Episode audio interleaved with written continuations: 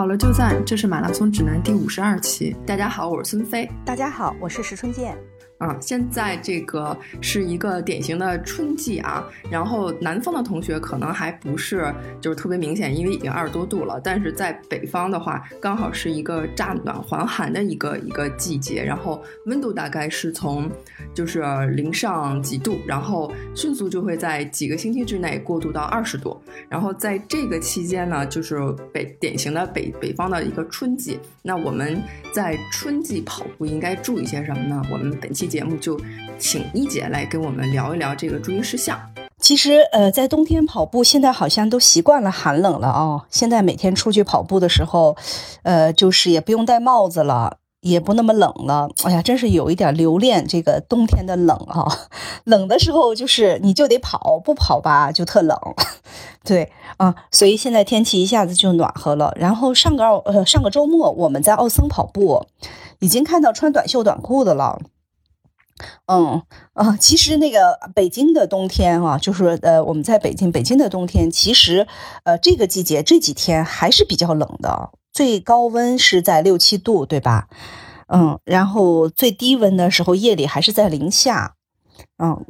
所以那个周末的时候，在奥森已经有穿短袖短裤，然后穿短袖的人还不止一两个。当然，穿短裤的人不多，穿短袖的人不止一两个。一下子就是穿的很少在运动了，所以就是想着，跟大家就聊一下这个春天的一个跑步事项。因为我们都是在这个寒冷的北方嘛，所以可能更是对北方的春天比较感同身受啊，跟南方还是不太一样。嗯，其实春天感冒的人特别多。前两天一个朋友说上呼吸道感染、咳嗽，问还能不能跑步啊？就是春天的这个呼吸道的疾病还是挺常见的。嗯，其实特别主要的一个原因就是春天的这个天气啊，冷暖变换比较频繁，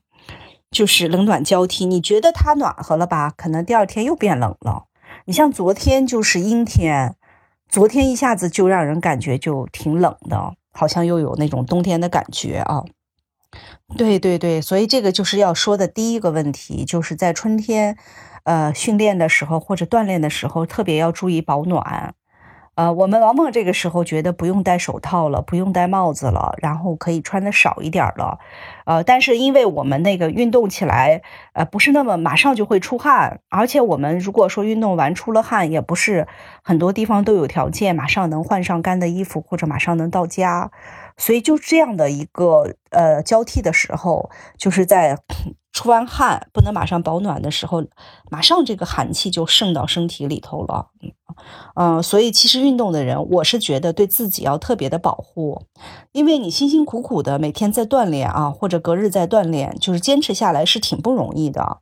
然后如果说因为感冒生病就要停好久。一旦停下来之后，你再去恢复，就是你还要经历这个过程，就是需要比较需要你的意志品质再去把它坚持下来。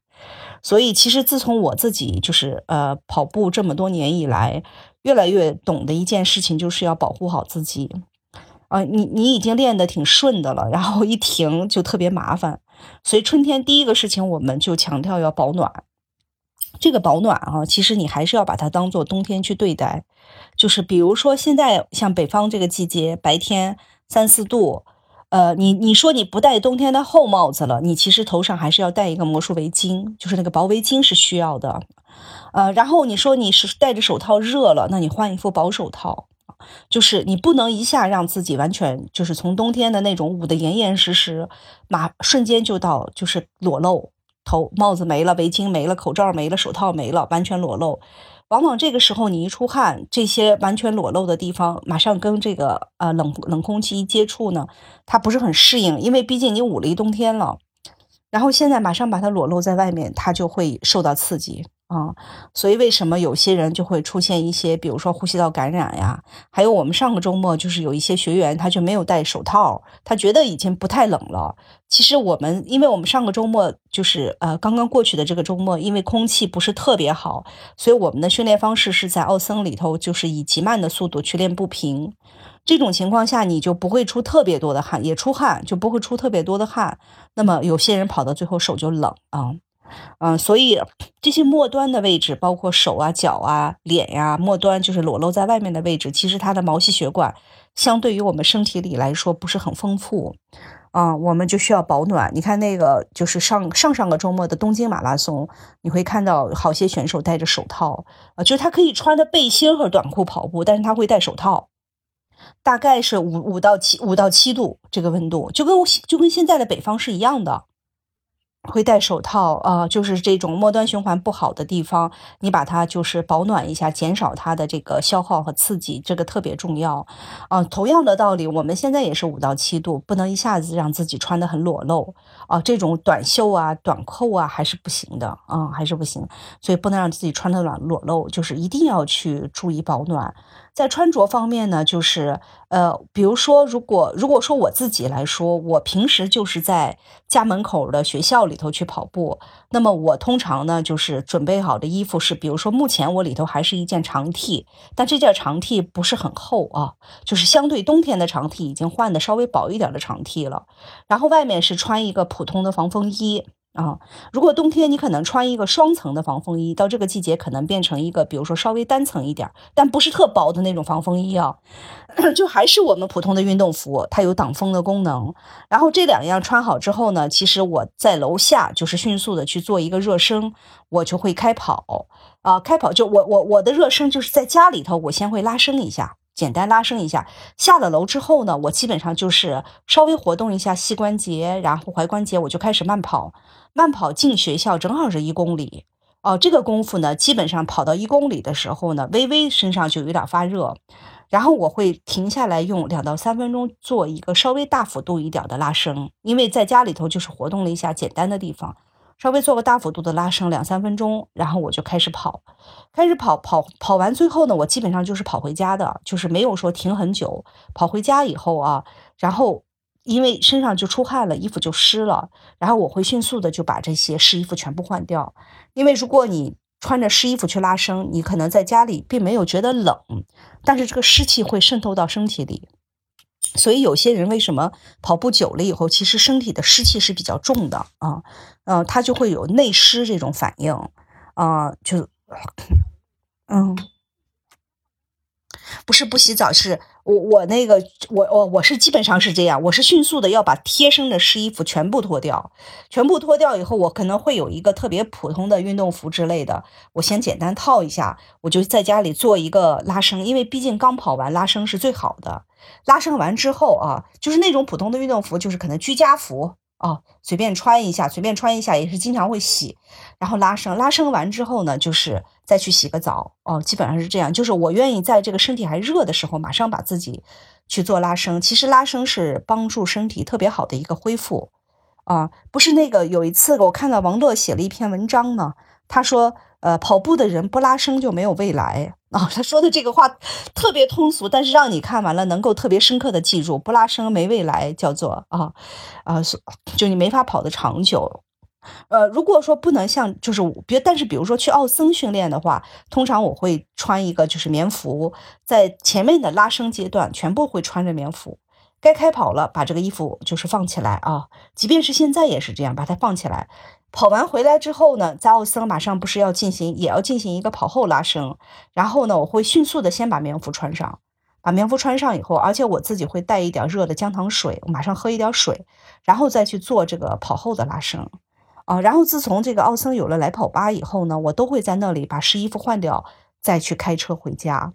以前没有来跑吧就没有地方换衣服嘛。现在有了，就是这种感受，就是让你的身体马上能暖起来，然后防止那些湿气给它浸透进去啊！而且特别想说的是，尤其是女性，女性在跑完步以后，就是你的这个呃，就是你的这些衣服啊，湿衣服一定要马上换掉。女性比男性更容易受侵啊，所以这个一个就是我们讲的一个保暖的问题，你自己就是一定要照顾好自己，知道什么时候该脱，什么时候该穿。呃，不能马上的就是把自己裸露在外面啊！春天因为它确实是变化无常的，宁可就是把自己裹着好一点儿，也别太裸露。所以春天我们首先在这个季节啊，在北方的春天，我们强调的是保暖。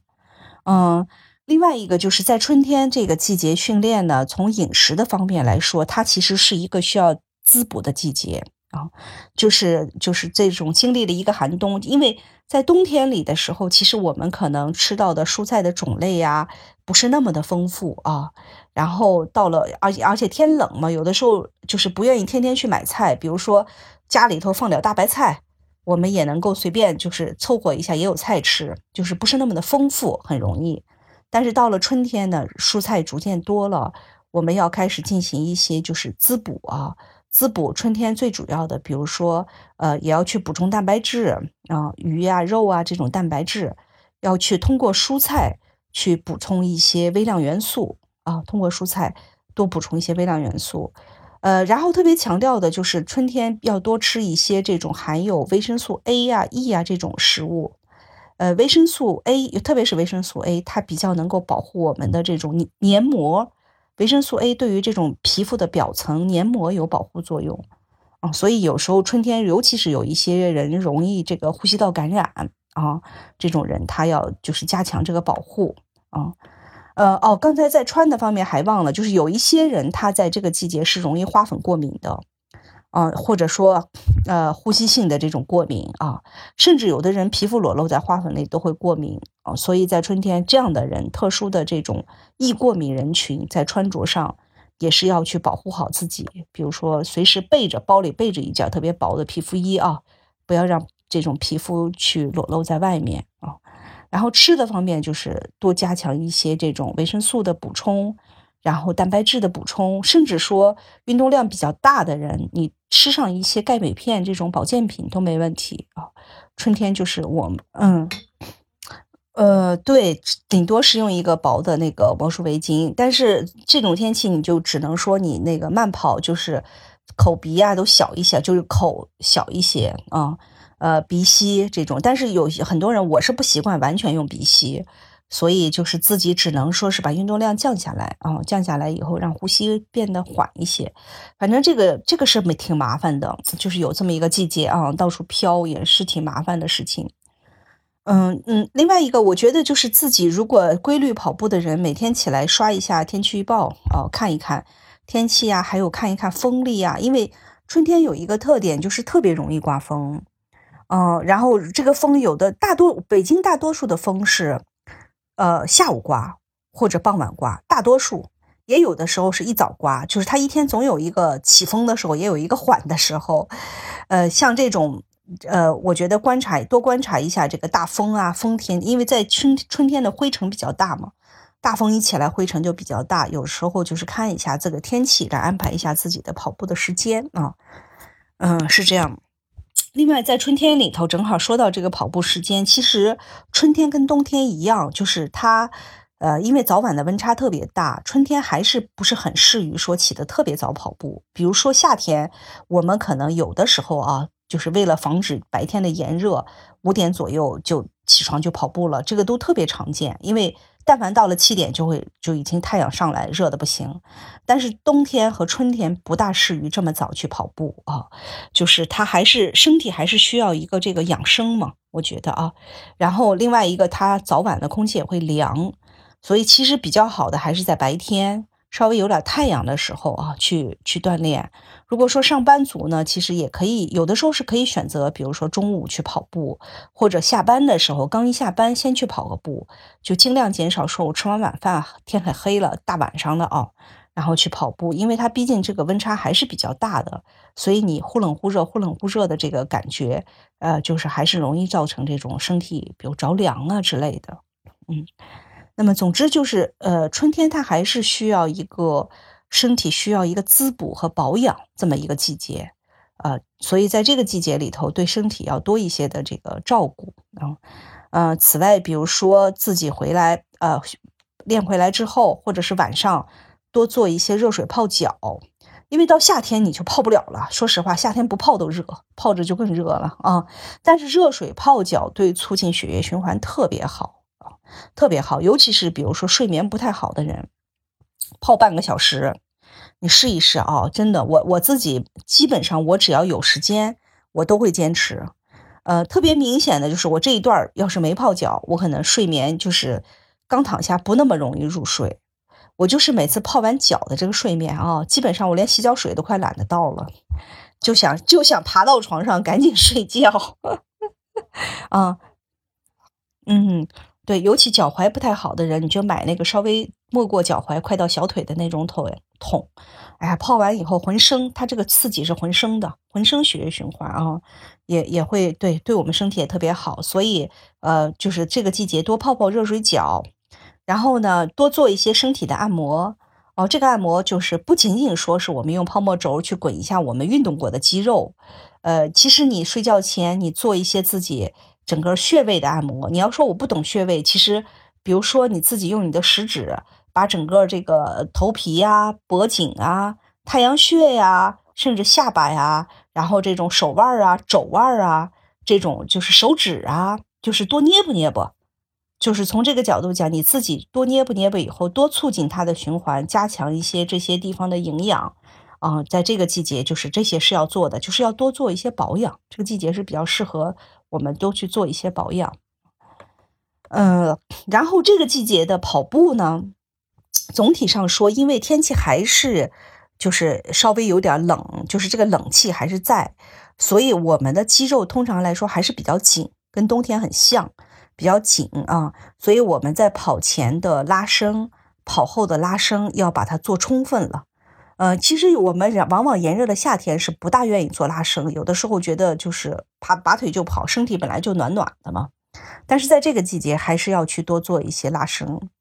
啊，因为这个季节就是春天了，人们就是很容易就是开始跑嗨了。冬天嘛还捂着点儿，对吧？到了春天稍微穿的少了一点之后，然后跑步的人又多了，氛围就起来了。氛围起来以后呢，大家就有容易跑嗨了。但是肌肉韧带因为通常还是比较紧，如果你一高兴，瞬间的一个加速，可能就会受伤。然后它这个比较紧的情况下就比较脆，就容易受伤。所以我们还是要去多做一些这方面的呃拉伸啊，呃去保护自己。呃，然后这个季节总体上的训练安排要遵循的原则就是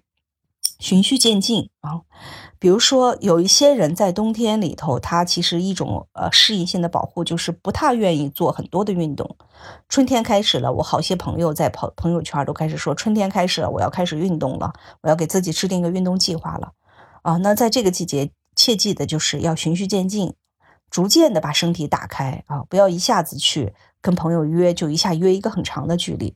我们上个周末，上春节刚过完的那个周末。训练上来几个人就说我要备战无锡马，我要备战重庆马，我今天要跑三十啊。那教练就说你这个二月份的跑量是多少？因为啊，就是然后说你你跑了大很多人一报连一百都不到啊，说你这个一百的跑量都不到，你上来就要跑三十，你这个不是就是受伤的风险会很大，这是第一。第二就是说一百的跑量都不到，你上来拉三十，你你完不成的情况下，你的挫败感得得多强？啊，然后呢，就劝，就说春节过后的这个第一个训练日是恢复为主，大家就都在一起，也不要去跑速度，全部恢复为主。然后呢，到了上个周末，就是这些人就他说我必须去跑长距离了，结果真的是就是就是上上个周末想跑被摁住了，上个周末去跑了，去跑了，本来原打算跑三十的人跑到二十就不行了，就是他没有这个储备。不是你自己觉得你曾经跑过马拉松，你要备战一个比赛了，你今天拉个三十，你就万无一失的可以去参加那个比赛了，不是这样的啊，就是一定是循序渐进的，让身体有一个调整，有一个这个适应的过程啊，从训训练量上要循序渐进。对对，所以呃，它确实需要一个循序渐进的这么一个过程。其实，如果你真正是报名了三月底的这么一个比赛，因为三月底确实有大量的不错的比赛，有一些人冬训之后想去比赛，就是如果你真是报名了这个比赛，说实话，你自己要在春节期间是一个特别好的训练周期啊，因为因为你不用出差，对吧？然后你的作息是自己比较能够安排的啊，当然要很自律啊。你要说我天天晚上喝大酒，那就没法弄了啊。因为我自己的经历就是，我二零一六年跑东京马拉松的时候是二月底，然后那个周那个春节我哪都没去，我就在北京，因为正好赶上家人也决定不外出，所以我记得特别清楚的是，就是春节的七天假里头，我可能就休了一天，中间休了一天，前面跑了三天，后面跑了三天。哦，然后整个的这个二月份我训练的是非常的规律，所以二月底的那个呃，就是东京马拉松，我记得那一年二月二十八号我就跑出了我的个人最好成绩。就是你其实要准备一个比赛，你前面是要有付出的啊，不能说我春节。吃了喝了玩了乐了，跑量还几几十公里的情况下，我上来拉个三十，我就可以比赛了。这个这个还就是对比赛是缺乏敬畏的。然后还是缺乏敬畏。如果你吃了喝了玩了乐了没问题，那你比赛你就玩了乐了就可以了。因为其实如果说参加过几次比赛的人也是知道的，就是六小时的关门时间，如果玩的乐了去跑下来，也不是一个特别困难的事儿啊。就是经常训练的，对经常训练的人，他并不是一个很困难的事情。所以就不要说我还要 PB，我这二月份才几十公里的跑量，我还要去 PB，这个啊，我觉得就是对自己的要有一个正确的评估。嗯，如果你要 PB，其实你的春节就是至少是跑无休啊，不是说你别的就跑无休啊。所以到了这个这个季节，就是训练量的安排是一个循序渐进的过程，在这里。然后在训练上，我们的重点是什么？就是春季，比如说和夏季有什么不一样的地方呢？呃，春季我们说是一个万物复苏的季节，从我们的身体来说，它也是要有一个唤醒的过程。这个唤醒的过程，一个一方面就是运动量是循序渐进的过程啊，第二方面就是，呃，我们对身体的刺激是要比较温和的，不能上来就是极大的强度的刺激。所以在这个情况下呢，春季是不适合去练速度的。啊，因为速度对身体的刺激强度还是比较大的。我们说我们的身体跟万物复苏一样，要有一个逐渐唤醒的过程。所以在春天的时候，它还是要以耐力为主啊。所谓耐力，就是我们要跑得慢一些，然后就训练量上逐渐加大啊。要呃是耐力为主。还有一个就是呃，从训练的这个呃类别上来说，其实我们的夏天啊是比较适于练速度的。啊，我们以前也讲过，夏天是比较适宜练速度。那么相对于来说，我们在春天就要为我们夏天的这个速度训练打下很好的基础。这个基础是什么？就是我们要去加强我们的力量训练啊。春季是比较适合练力量的，就是你逐渐的去加强身体各个部位的稳定性和它的这个强度支撑能力，那么你才有的下一步的速度训练。如果你这个力量没有跟上去啊，在速度训练中就是非常容易受伤。所以在整个春季的训练中，我们自己第一就是不要去碰速度，要以耐力为主啊。第二就是我们要有意识的开始做力量训练。我们说的这个力量训练，并不是说要去健身房去推杠铃啊，做这种啊，就是比如说我们以前也说过很多徒手的这种力量训练，比如说啊，我们做的这种。就是卷腹啊，它就是一个徒手的平板支撑啊。然后比如说我们的这种弓箭步啊、箭步走啊，比如说我们的蛙跳啊，这些还有波比跳，它其实都是徒手的啊。这些都是比较好的，就是力量训练的方式，甚至是包括我们在田径场去做的这种高抬腿跑啊，呃，就是小步跑，还有我们的扭胯转体。呃，这些其实我们在微博里也经常去发一些力量训练的动作。我们这些力量动训练的动作没有上器械的，基本上全部都是徒手的啊。段威呀，我们呀都在发。啊，在春天的时候，这个力量训练要把它融到你的每堂课训练中去。比如说我自己现在啊，我去跑步，我要去田径田径场跑步，我就说我跑慢跑，从家开始一公里。到了田径场或者到了校园，然后呢，我就开始做一些简单的准备活动。拉伸之后呢，我就会做一些，比如说原地的高抬腿，做一个小的冲刺啊，然后原地的跨步，小跨步，但幅度都要小啊。原地的小跨步就做一个，然后呢，然后甚至说我可以做两个蛙跳啊，关节活动开了，韧带活动开了，心肺也会刺激上来，我再开始跑。那么做这些的同时，正好就是把力量也刺激一下。呃，然后我自己是从春节期间开始加核心训练，因为其实力量训练我也是比较懒的啊，嗯，但是春天这个季节就是一个人做是比较枯燥的，最主要的，嗯，但是最近我开始做的时候，我都会找一个播客节目，然后就或者是找一些语音去听一听，嗯，基本上我隔天就会去做。这种呃卷腹啊、核心啊、平板啊，然后这种呃就是徒徒手的这种深蹲啊，然后做这种脚踝的这种支撑啊，我会隔天做一次。因为春天的这种力量训练，你把它跟上来，你才能为后面的这个强度训练打下一个很好的基础啊。所以这里我们刚才一个说到的是春天的跑步是循序渐进，这个要记住。然后春天是耐力为主啊，然后呢要加上我们的力量训练，为我们后面的强度训练去可以打一下基础啊。这些力量训练都是指的是徒手的，所以春天不可以去跑，比如说呃短距离的强度跑。间歇跑在春天，这些都是不适宜的，不适宜去做一个特别大强度的一个刺激啊。呃，然后 如果说我们的耐力训练循序渐进的话，它是怎么样的一个时间比较合适呢？如果是初跑者，就是或者是刚刚已经运动了一段时间的这种人，呃，这种有氧跑它比较适合的就是一个小时左右啊，就是一呃，就是你刚初跑者最长到一个小时左右就可以了。最短，比如说四十分钟，最长一个小时左右就够就够了。呃，跑步的强度啊，一定是以我们能够跟人聊天儿这种强度为主。然后我们因为耐力就是要慢嘛，这个强度就是跟人聊天为主。然后有一些我们已经就是比较规律的，已经参加过比赛或者备赛的跑者，那么他周末的长距离开始从多长时间起步呢？一般情况下从九十分钟起。啊，在这个季节最长跑到两小时，不超过两个半小时。其实九十分钟到两小时就正好了。嗯，然后他的脉搏呢，就是心率也是聊天为主，都是要控制在一百五以里。整个的耐力训练，春天又是一个慢起的过程，控制在一百五以里，就是要慢跑这么一个过程。如果你说，哎，我想刺激一下我的心肺啊。我们以前也说过，就是做这种跑步，你最后的一公里、最后的十分钟，你可以逐渐加速啊，逐渐加速以后，比如说脉搏到一百六、一百七都没问题，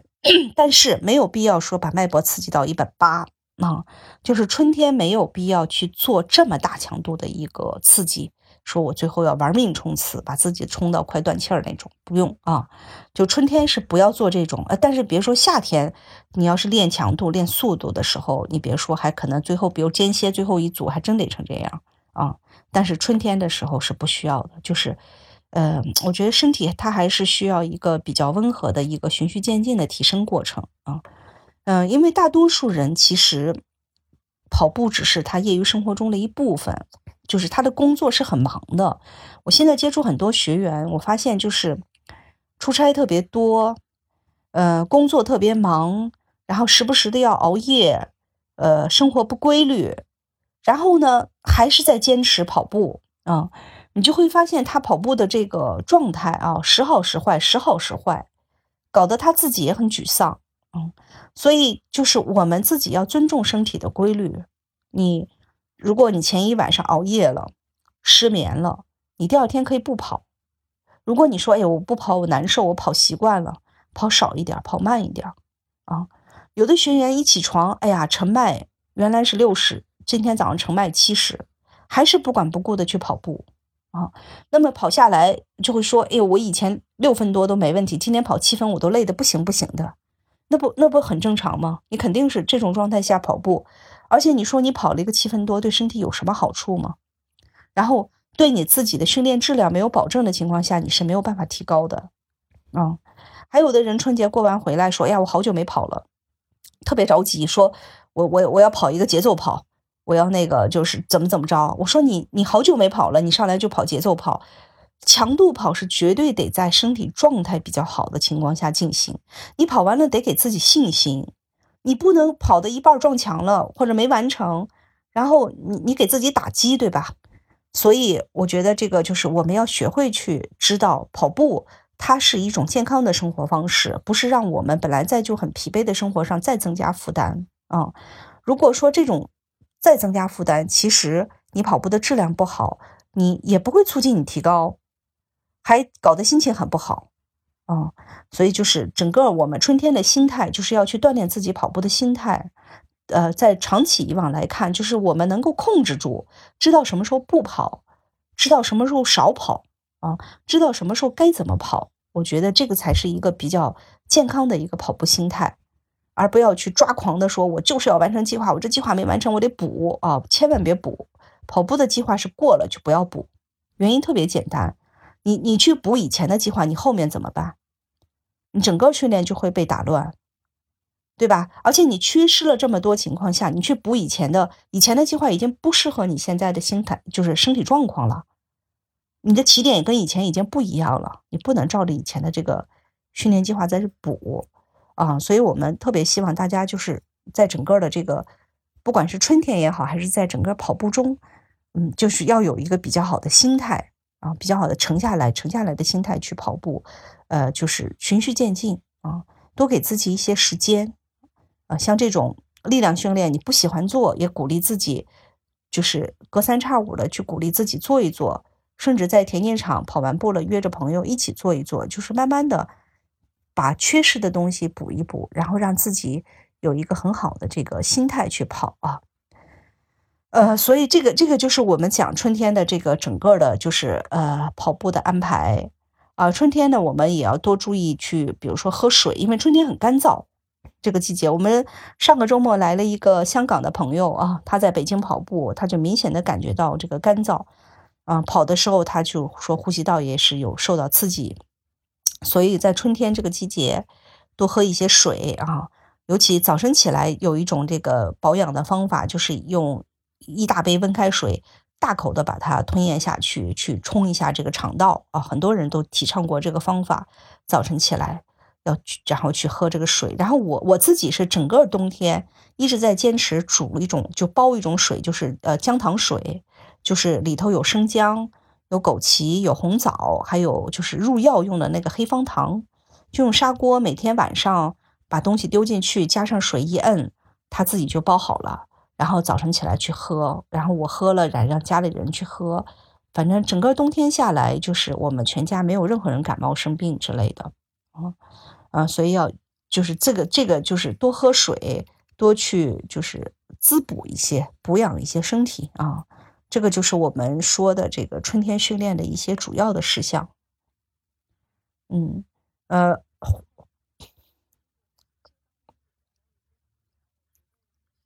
啊，嗯，其实是这样的，就是一方面是跑步计划说你能不能执行的问题，还有就是你要去评估你的目标啊。就像我前面提到的，说有人去报了三月底的比赛，然后希望在这个比赛中去 PB。那你如果定下这样的目标，其实整个的二月份对你就是非非常的重要，嗯。那么春节期间的跑步可能就会重于你的应酬。重于你的旅游，那么你说我春节还要去港澳台旅游，或者去更远的欧洲玩一圈儿，然后呢，我还想去北海道滑个雪，然后恨不得就是再请个年假再耍一耍，然后回来以后说那个我我恢复恢复，我就剩一个月了，我想 PB。那么首先你自己就没有尊重你自己设定的目标吗？对吧？所以就是，我觉得，呃，如果说你自己有这么一个目标，这个目标一定要结合你的这个实际情况来。一方面就说，你有这个目标，你要为这个目标去调整你的生活。还有一个就是，如果你的生活状态属于长期处于一个特别忙碌、压力特别大的情况下，呃，比如说一个月三十天，你可能有二十天在出差，出差期间你就没有办法去很好的去跑步。那你天天想 PB，那你这个计划就是不切实际的，对吧？但是如果说我们改成，哎，我就是坚持去慢慢跑，我慢慢积累，我到了一定的时候，那么我再去决定说我自己要不要加量，要不要去有一个成绩指标。哦，那对于所以对自己的生活状态和对自己的跑步目标要有一个平衡。呃，因为我自己确实有这样的亲身经历，就是在我出差最多的这一年。出差甚至坐坐飞坐打个出租去机场都想吐的这种状态，就出差特别多的这一年，我是一个特别自律的人，就是我，比如说一周四次，我可能尽可能的会去完成。就比如说早班飞机，今天哦那个赶不上跑步了，那可能晚上我会去跑一下，或者说我会把飞机定到。哎，十十一点钟，这样不是九点钟离开家吗？我可能七点钟起来先跑个步，我再去坐飞机。就是我是一个已经很自律的人，我是尽可能的去完成自己的这个跑步计划。但是那一年，我我的跑步没有任何进步，而且是在退步。嗯，所以这种情况下，就是你会让自己很累，就是你又拼了命的去完成计划，然后你又在这工作状态又是如此，你还想进步，你就会弄得自己很累。所以现在的情况下，基本上就是，如果我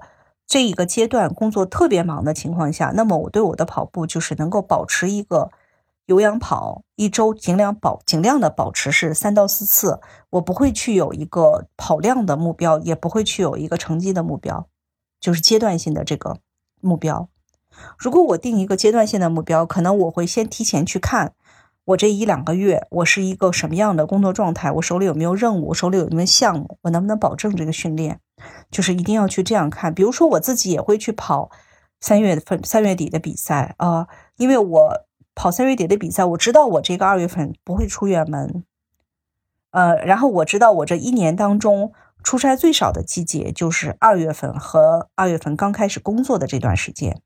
之后可能出差就会很多，所以我觉得三月底的比赛比较适合我去准备。我不能说我会准备的非常非常到位，会提高多少，但是我知道这段时间我有时间去准备。啊，就是我可以很负责任的为这个比赛去做准备，所以我会去报三月底的比赛。但是比如说，如果说，呃，九月底或者十月底这种比赛，我知道我。呃，中间的这一段时间，赛季最忙的时候，就是我工作最忙的时候，我就没有办法好好准备，那我就不会为我这个比赛，即便是我去报，可能我去体验，我去看，但我不会为他去制定目标。所以我觉得这个就是去要去综合去判断自己的状况。感谢大家收听马拉松指南，我们的节目每周三播出，也欢迎大家关注我们的社交账号，经常有福利送出。我们的微博是。马拉松指南官微，官方的官，微博的微。我们的微信是马拉松指南播客，也欢迎大家关注主播的微博。我的微博是段威，喜欢阳光很好。我的微博是孙飞 runner，我的微博就是我的名字石春健，春天的春，健康的健。我们下周三见。